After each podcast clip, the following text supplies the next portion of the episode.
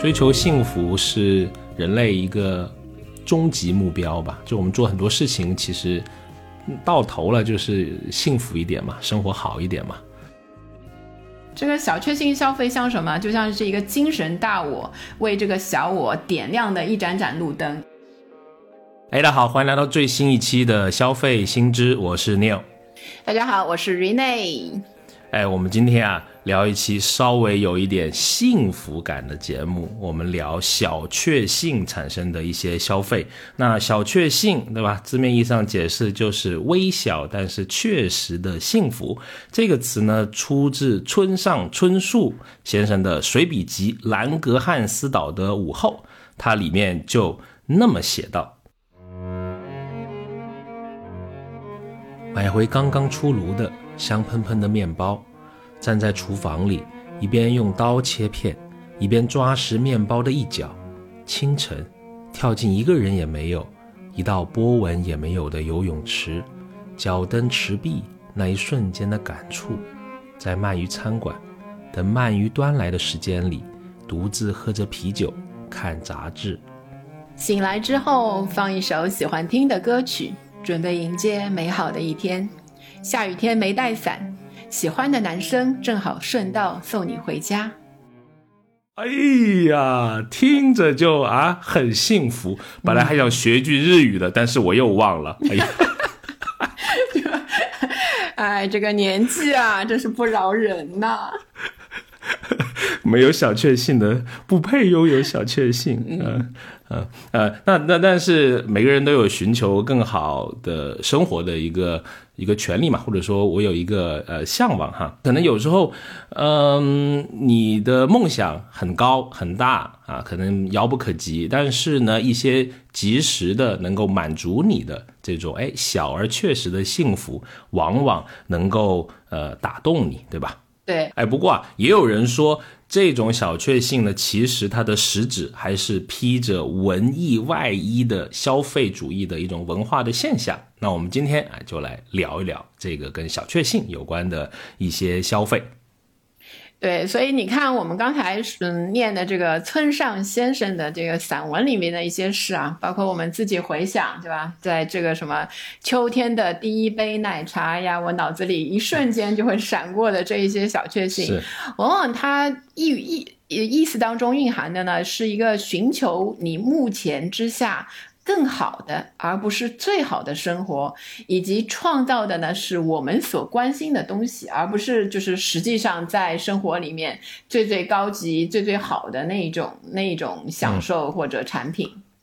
是，所以你看，就是我们说它是一个现代的消费主义，就是说给你一些想象，让一些渺小的产品啊，实际的一些产品个体啊，通过这种消费，想象你和世界产生了连结。但是这个小确幸呢，又和这个另外一个词是一个相对的。如果让我看的话，小确幸相对的就是白日梦。就小确幸，它意味的是一个。更好的一个生活，白日梦所向你就是展示，或者你要去寻求的，往往是一个最好的生活。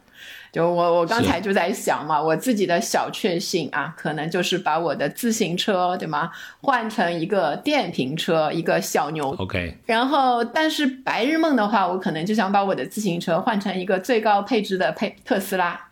你觉得我这 白日梦怎么样？要做大一点，特斯拉，那两辆特斯拉，非常微有，可以，嗯啊，所以你你真正的，比如说你之前有过什么小确幸的消费吗？我们由这个为啊作为一个开端呗。呃，我觉得就是，如果是说到啊，很多年前很小的时候的话，那个小确幸在小时候可能就是，比如说啊，那个什么，放学的路上吃个冰糖葫芦，搞一个什么东西吃吃，就是一个我我今天的小确幸了。然后呃，像自己经济能力稍微好一点了，我自己又有一个很喜欢的那个乐团啊，那个乐团最近就是呃被迫解散之后又换了另外一个名字，呃，在以前。他就是在各地办演唱会的时候，往往会去不同的城市啊，去香港啊、台北啊，还有其他的地方去看他们的演唱会。我就觉得这个，呃，是我经济能力以内的。每次花了那个钱，到了那个场地啊，就觉得这个钱花的太值得了。这个是，然后后来就是因为疫情嘛，也没有这样的机会了。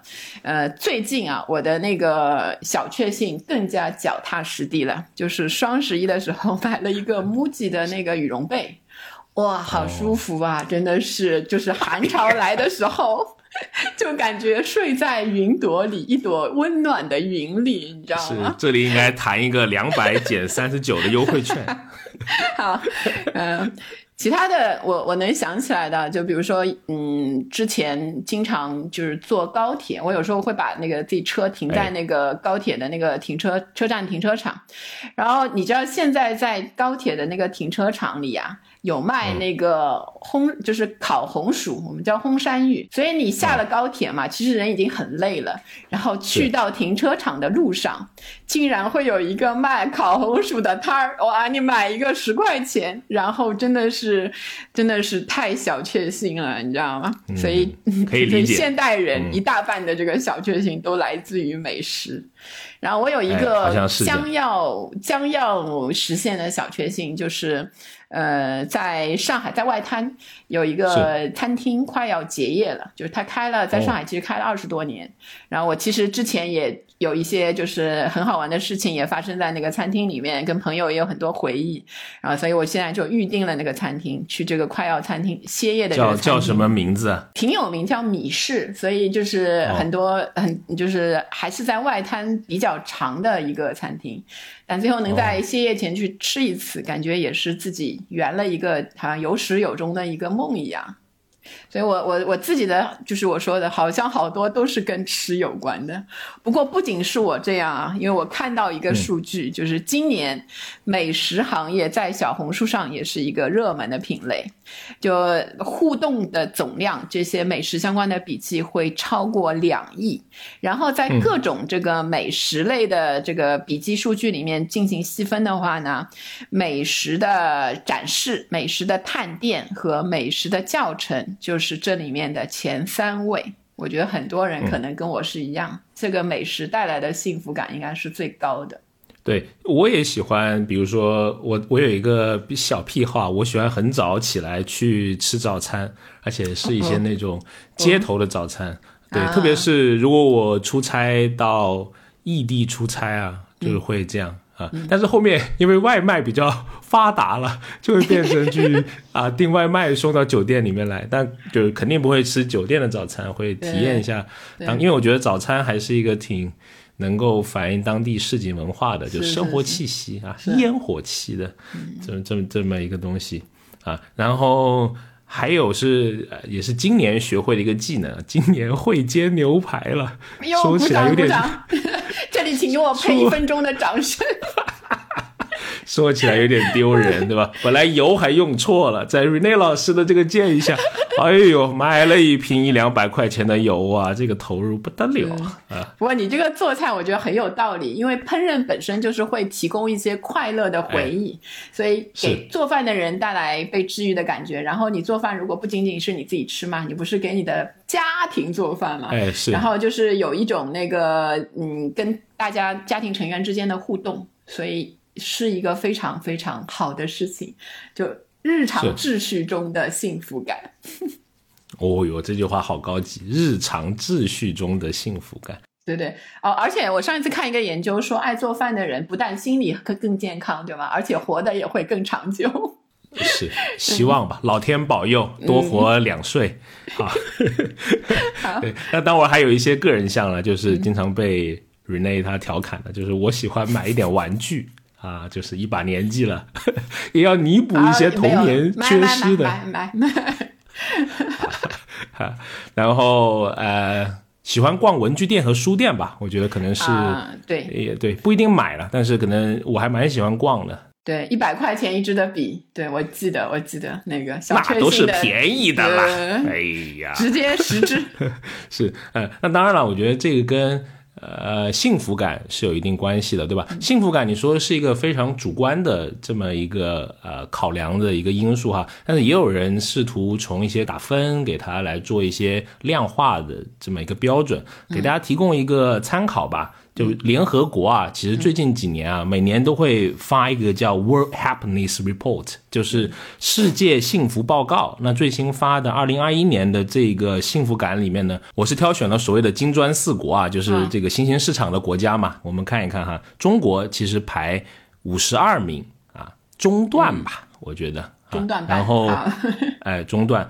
巴西，我本来觉得是一个很热情，对吧？哎呀，桑巴什么乱七八糟的，也只排四四十一，啊，就是没比我们高，四十一啊，也没比我们高到哪里去。可以，哎，继续 啊。然后就是俄罗斯啊，排六十，是不是太冷了？我感觉这个啊，冬天可能不知道，不太幸福啊。嗯，然后我最让我意外的是印度。嗯，就是看蛮多人，就像你也去过印度嘛，你会说里面呃也有一些这种贫富差距大，就是对，但是有信仰。他这个报告只给了他九十二名的排名，嗯啊，就是在末段了。我有一个关就是问题，所以这个是疫情后的一个幸福感，对吗？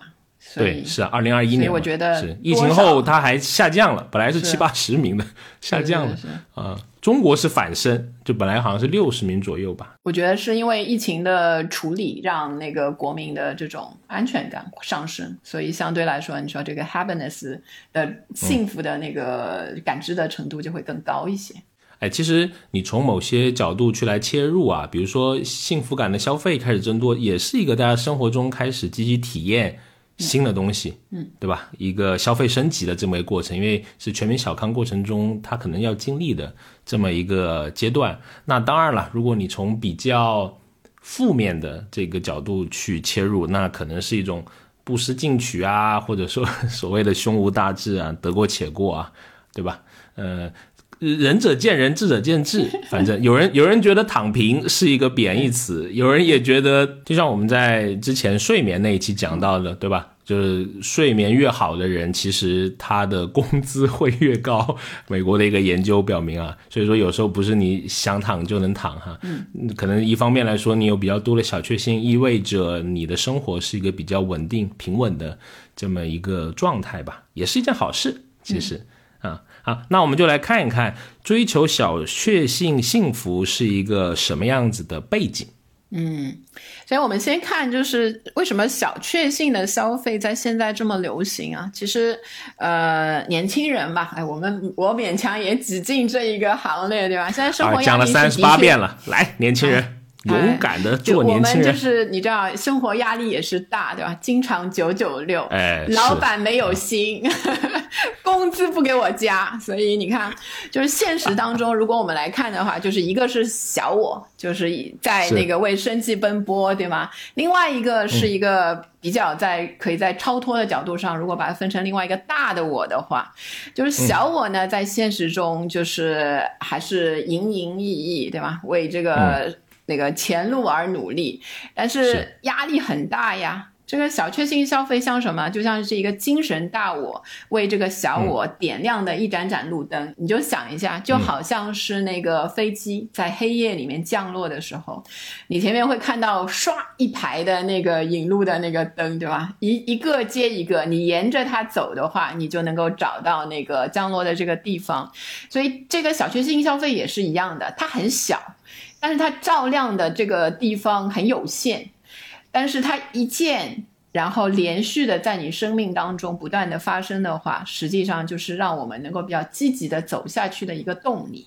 哎，你挺好的，星星点灯照亮我的前程，对吧？反正是上年纪了，哎，很多人没有反应过来，这是一个句歌词。哎呀，苦涩的沙，什么鬼？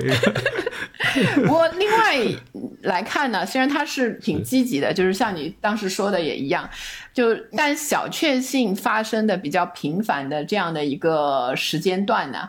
往往是在整个我会感觉环境比较丧的一个情况下，就是小确丧也会出现的这个情况下，所以那些小的、那些微小而确定的幸福才会变得那么珍贵，就我才愿意抓住那一些东西。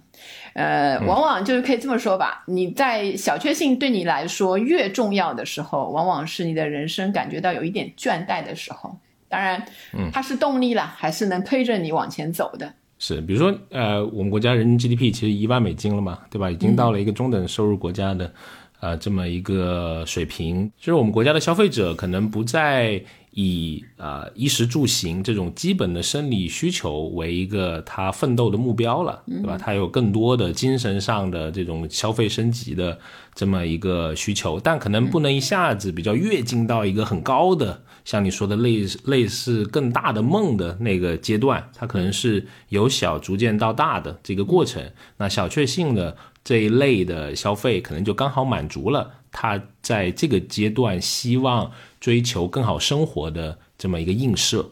对，就是买房买车，毕竟太遥远了。但是我今天去买一杯好一点的奶茶，对吗？那个来一杯 就是加料的什么那个饮料总是可以的，就是我还是能达到。他应该修改为呃随便买房买车 有一点遥远，对吧？但随便买一杯奶茶买一杯咖啡还是。挺简单是啊，不买杯咖啡其实也不便宜，对吧？比如说像我这种乳糖不耐受的，你买一个什么燕麦奶的，不是快四十块钱一杯呢？哦，也不便宜啊。哦，好的好的。但你实现优衣库自由了吗？一个问题献给你。应该是想买就能买吧？我觉得哈。对，车厘子自由呢？呃，这个好像 有点问题。草莓好像自由了，最近啊，想吃草莓还是买一点草莓。这个观点我不同意啊！今天我就看了一个新闻，哇，这也能干？这个好，你说。呃，可以给大家作为一个趣味的那个读物分享一下啊，草莓自由这件事情。就我今天看那个报道，这是一个真的新闻啊。就那个迪拜有一个王妃，就是要要离婚嘛，就带了两个孩子，然后跟他的保镖一起逃到英国。然后最近哇，这个故事怎么这么好莱坞啊？感觉 对对对，这是一个真实的故事啊。他好像是不是唯一的太太？就是迪拜，因为是你可以那个多妻制的那个，然后逃逃到，但这个。这个王妃本身也是约旦的一个公主。所以他们那个逃到英国去之后呢，最近这个离婚的官司也判下来，判了那个几亿的，就是赡养费。为什么有这么高呢？其中为了支持这样高的赡养费，其中有一条就是每年夏天就是四个人吃草莓的那一笔预算有多少呢？是两百万美金。你看，这个发神经吧？草莓自由其实还是蛮贵的。所以，大家对自由的理解可能不一样吧？我觉得，啊，我们家旁边卖那个丹东草莓，我觉得已经挺好吃了。对对对，隔壁就能买到的那个丹东草莓嘛，其实也是正好投射到了它的小确幸消费的另外一个这个原因或者说是前提，所以这个消费的难度是不高的，它是很易很容易得到的。就是你说，就是一个是价钱上，几十块钱、几百块钱，对吧？呃，思聪的那个阶级可能就除外啊，他们那个不知道，对吧？通常不会超过你一个月的收入。就如果称为一个小确幸的事情的话，就比方说什么美食啊、日用品啊、一些精神生活上的一些付费啊。就是你看，我我我之前看了一个那个呃段子，就是说，嗯，花钱对吧？买了那个视频网站，什么 B 站大会员啊，或者是那些什么付费，那时候还有那个付费可以提前收看的那一个嘛，呃，然后打开那个付费的那个视频，就飘过那个一个弹幕，上面就是说，兄弟。富贵让我们再次相逢，是，其实也也没花多少钱，对，没花多少钱，几十块钱，特别是一些那个剧集啊，对吧？就是可能到这一集了是要开始付钱的，对，啊啊，付钱了，终于敢大声说话了，这种字幕经常发生。这个不是后来被被取缔掉了，国家那个禁止掉了吗？就是他们就抓住了我们这种小确幸的这种心态啊，创造一些不合理的付费，应该取缔，对吧？那个 是啊，你说的其实物流这个关系我觉得挺大的，就是现在这个，因为我们国家这个电商的环境还是很好嘛，物流的体系其实我非常发达，我觉得应该全世界第一了。就是在普通人民买东西送快递这件事情上，应该没有哪个国家能比我们再这么迅速，以如此的价格能够获得如此高效的物流的体验。是啊，其实可能也。也帮助了一些这种小确幸呃消费的发生嘛，对吧？淘宝打开或者什么饿了么打开点一点，不就能过来，才付给别人几块钱，其实就有一个人哼哧哼哧给你送过来。对，呃，我那天想吃一个什么潮州的一个卤味。然后啊，心里一想，然后一下单，两天就收到了，感觉哎呦好新鲜，而且好值得。那个钱虽然贵一点，但是嗯，可以可以可以，对，是。所以我们现在就变得很难忍受好几天生活里没有快递了。就你最多能忍受那个生活里几天没有快递？不能说忍受，它好像是发生一件事情。哇，一个礼拜得有一个三四个快递吧。是我，我有时候就觉得好像好几天没有快递，生活里好像缺了点什么。毕竟我们在包邮区嘛，对吧？啊，不为这个电商经济做点贡献吗？是是是，啊，然后另外一个大家很容易会发现的这种易得性啊，就比如说一些很小的一些点啊，就像你有时候去那个商场里面。发现这个商场任意的消费就可以免费停车，就是挺好的。对，其实你到那边可能也也会花个几百，那个停车费对他来说比例不高。但是你发现，哎，这个可以免费停车，往往就促进了你去那个商场来消费，得到一些小小的幸福感。然后还有啊，我本人可能啊有点小家子气，就是我想 我现在经常用那个叮咚嘛，叮咚来买菜。然后你知道叮咚的早上他会 任意消费，他会送葱，所以。就是，但你晚一点，有时候可能就看你这个地区的那个销量吧，它可能是限量的。所以那天如果哎，你这个什么九点多就订完菜，发现他送来的时候有葱的时候，你就觉得哎，今天很幸福啊，那个感觉就是好像也没赚到多少，但是这一笔的那个消费觉得好值。是他应该把送葱做成是标配，对吧？应该把这个额度搞高一点，因为我经常买不到葱，可能我一般下单比较晚。我我有时候是中午觉得哎又不想出去了，又想自己什么炒点东西吃，我就会叫一下，经常得不到葱。但它有个好的是，它满多少钱？三十九嘛，就他会送个菜，还还挺好。呃，也算是一个，就是你有时候会凑那个，然后拿到一个就像是免费得到的一个小礼物的那个感觉。是，虽然对吧？做过生意的都知道这个成本是叠加进去的，但是你这种感觉是个不义之财，对吧？这个，但你不要说的那么明白，我的小确幸被你说清楚就没有了。哎呀，是啊，那但是我们看到，我觉得有一个点挺有意思的，看到一些报道里面，他也在说，特别是现在所谓的叫 Z 时代嘛，那 Z 时代就是说在九五后和一零前的这一波。呃，年轻人，特别是在大城市里面打拼的年轻人，哈，他们工作非常的辛苦，然后呢，受到的很多消费的这种刺激，其实挺强的，对吧？随便打开小红书，好像背 LV 都是每个去上班人的一个标配，对吧？可能现实并不是，呃，这样的。但往往有些这种给你种下的草，会让你向往一些更高阶级的这种啊生活了。而且像这两年很多的新的消费品牌，其实他们很重视所谓的品牌啊这一方面的打造嘛，嗯，给你整个人的这个观感是是挺好的，嗯，一个一个漂亮的东西，是，呃，你先不管里面东西怎么样，但是一个漂亮的外表让你觉得，哎，我好像在过着一种挺不错的生活，嗯，好，然后我们看到的一个特点就是在疫情之后呢，这个小确幸的消费就有显著的上升。这是为什么呢？就是主要还是一个不安定感升高的一个原因，就是随着未来经济再次进入一个不确定性高的波动时期，所以相对来说呢，相对审慎的这种消费态度会让这个小确幸消费成为激发，尤其是年轻人消费的一个动力点。哎，我看到一篇文章，其实讲的挺有意思的，跟大家分享啊。他说，人的大脑啊，在驱动行为方面有两个中心，一个叫做谨慎中心，一个呢叫做奖励中心。谨慎中心呢，就是哎，别买了，捂紧钱包。对吧？哇，抵抗消费主义，不买了啊。那奖励中心呢，就是开始花钱嘛，对吧？老子就高兴，今天买了。类似这种感觉啊，是那但是呃，现在的你看到了很多内容或者是一些大环境，这些商家他在做的事情，就是诱使你去到这个所谓的奖励中心里面，特别是到年末了，对吧？走进优衣库都听到那个广播，哎呀，什么买几件什么摇粒绒来什么来奖励一下打拼一年的自己啊，类似这种话。好好好，所以如果我们来总结一下，就是为什么小确幸消费在疫情后显著上升的主要的原因，实际上就是指向了，因为对未来的不确定性在疫情之后变得更高了，而且就是因为疫情拉的时间比较长嘛，大家就进入了一种常态化的这种不确定的担忧当中，所以说这种小确幸的消费反而有上升。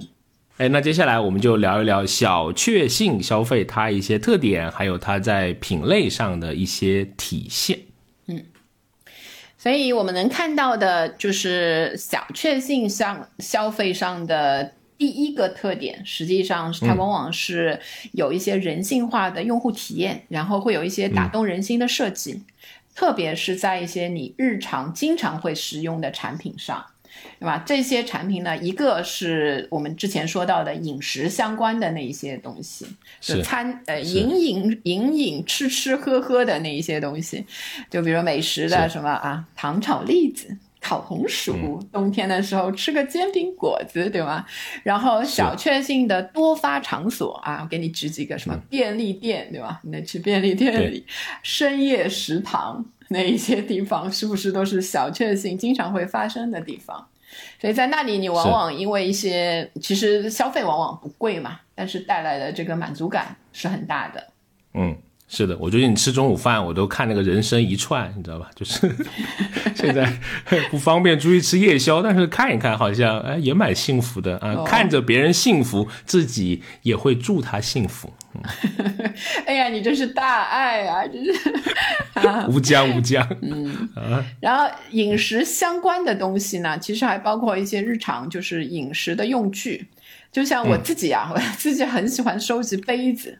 我有一个柜子是专门放那个各种杯子的，领教过了。嗯，有有有一些人杯子的那个走向，就比如品牌型的，他他喜欢那个星巴克，他可能就买那个星巴克各种各样那些有纪念的那种杯子嘛。你现在去应该有那个圣诞的，某一年好像是那个什么。兔爪还是什么猫爪？猫爪，猫爪，猫爪。嗯，对，就是经常会有有这一类的比较啊热门的小确幸产品出现。然后还有一部分可能就走向那个消费升级了，什么皇家哥本哈根啊、Wedgwood 啊那一些比较高档一些的那些呃，就是杯子之类的产品。嗯，然后还包括一些餐具。对吧？是，那还有一些就杂货行业了，对吧？我记得上次我为了去看那个 Loft 开业，对吧？想去看一看到底什么人去买。对，哎呦，这个是一个故事啊，稍微简短分享一下。反正总结结案陈词就是 没进去，因为因为排队太长了，就是又绕了好几圈，我停车费交了一百多，那一天非常不小确幸。上海这个停车费太夸张。了。嗯，不过跟 Love 差不多，还有一个比较小确幸的那种呃商店的代表就是 MUJI，MUJI 它提供的也是，它其实，在那个我们这边的售价其实是高于普通的那一，虽然它现在往下调那个价格了嘛，因为竞争太激烈，但原来的那个溢价是挺严重的，它还是会有一批拥簇专门去买他家的东西。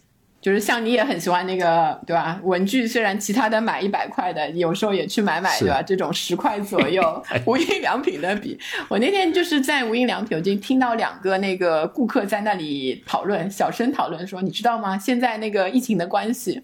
这个无印良品的笔已经不是日本的那个产的那个笔了，全部都是晨光的，不然我们就去买晨光的吧，就不知真假，就可能 可能像不知道他们后来买了没有，但是这个这个嗯，就是生产的一些呃，其实是同一个生产商嘛，在晨光可能肯定是卖的比在木器要卖的要便宜一些。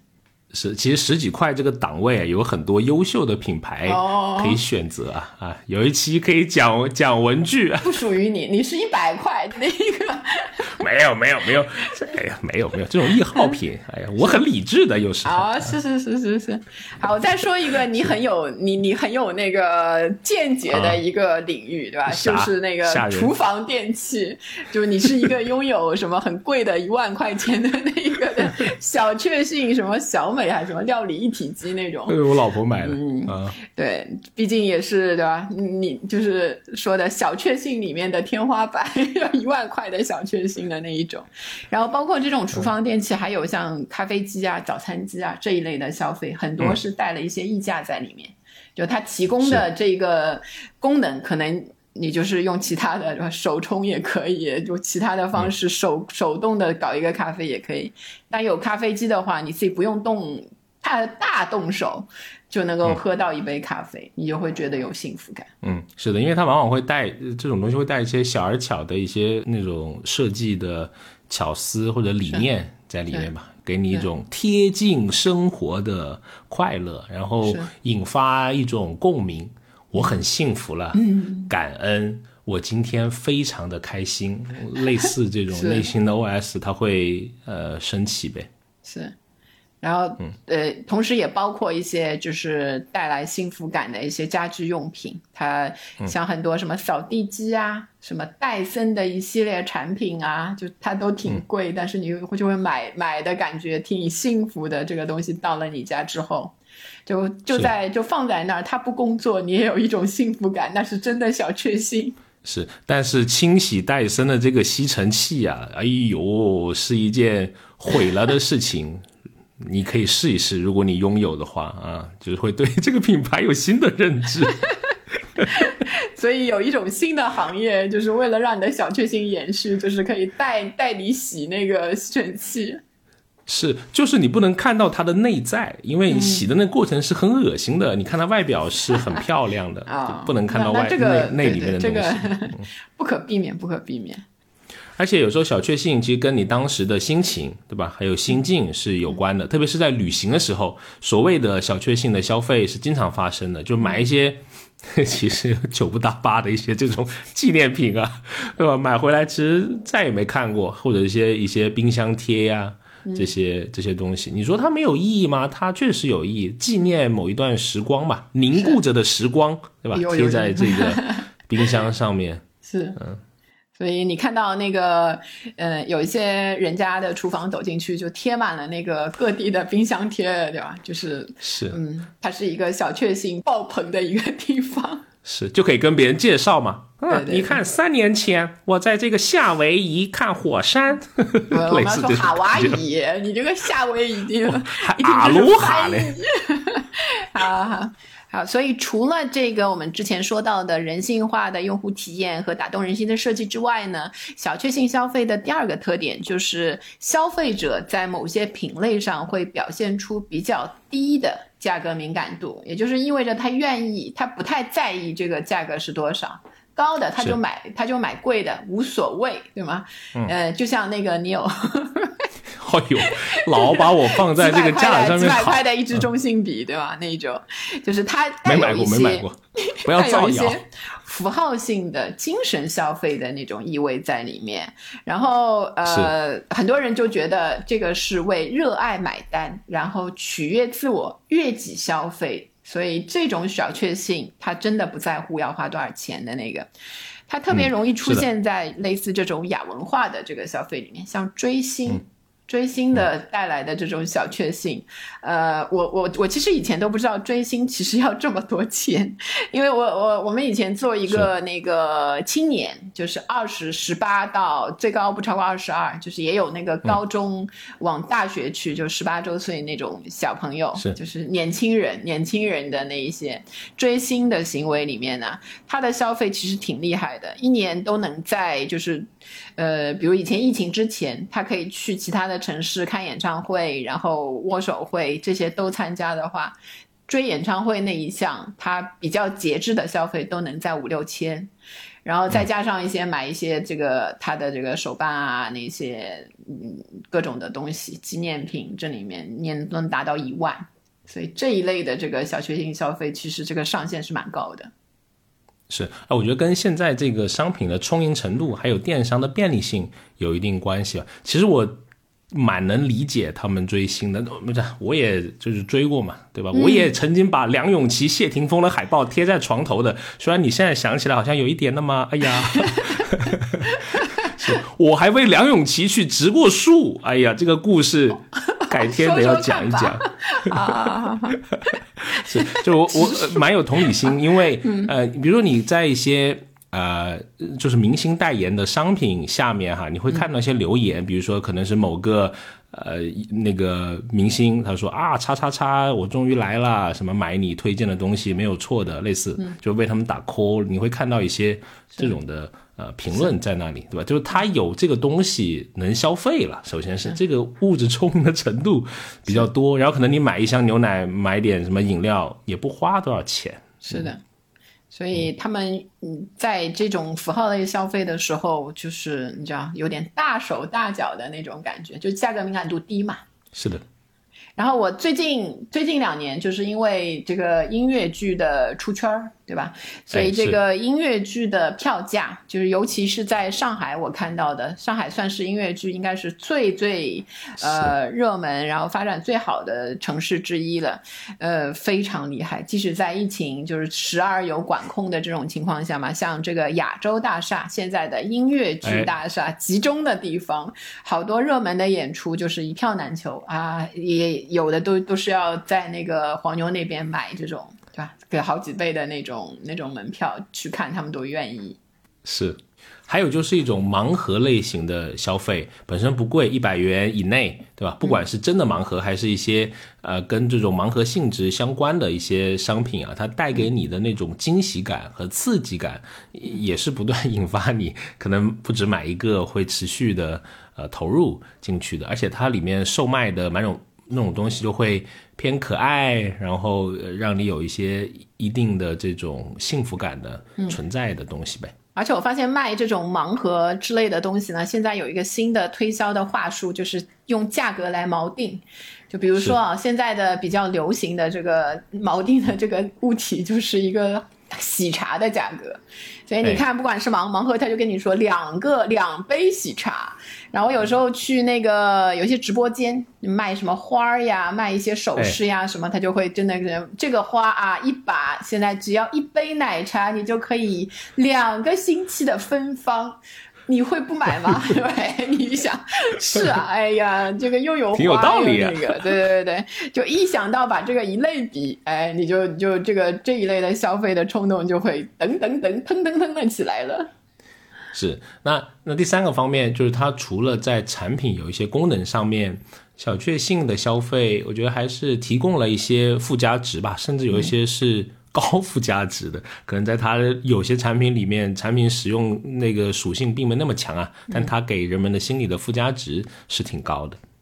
这个主要也是因为年轻人嘛，他的价值观现在是个性化的，没有一个统一的。哎，这个就比如说买买这个吃的东西，看对吧？营养成分多少多少什么？不是这样的，是我我自己觉得它值三十块，这杯奶茶它就值三十块。但有的我就觉得它值几块，就是几块。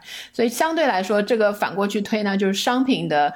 价格和服务的价格就出现了多样性了，所以就我自己一个非常偏颇的观点啊，就很多的新零售，哎，新零售他们 尤其是饮食类的这些东西，他要推销的话，他都。不走传统的那一些路，走走的都是不太朴实的那种道路，不是从那个什么色香味啊什么，他给你讲故事，你知道吗？卖个拉面要给你讲个故事，卖杯奶茶也要给你讲个故事。就实际上说到那个本质的话，它就是提供一个品牌跟人的互动。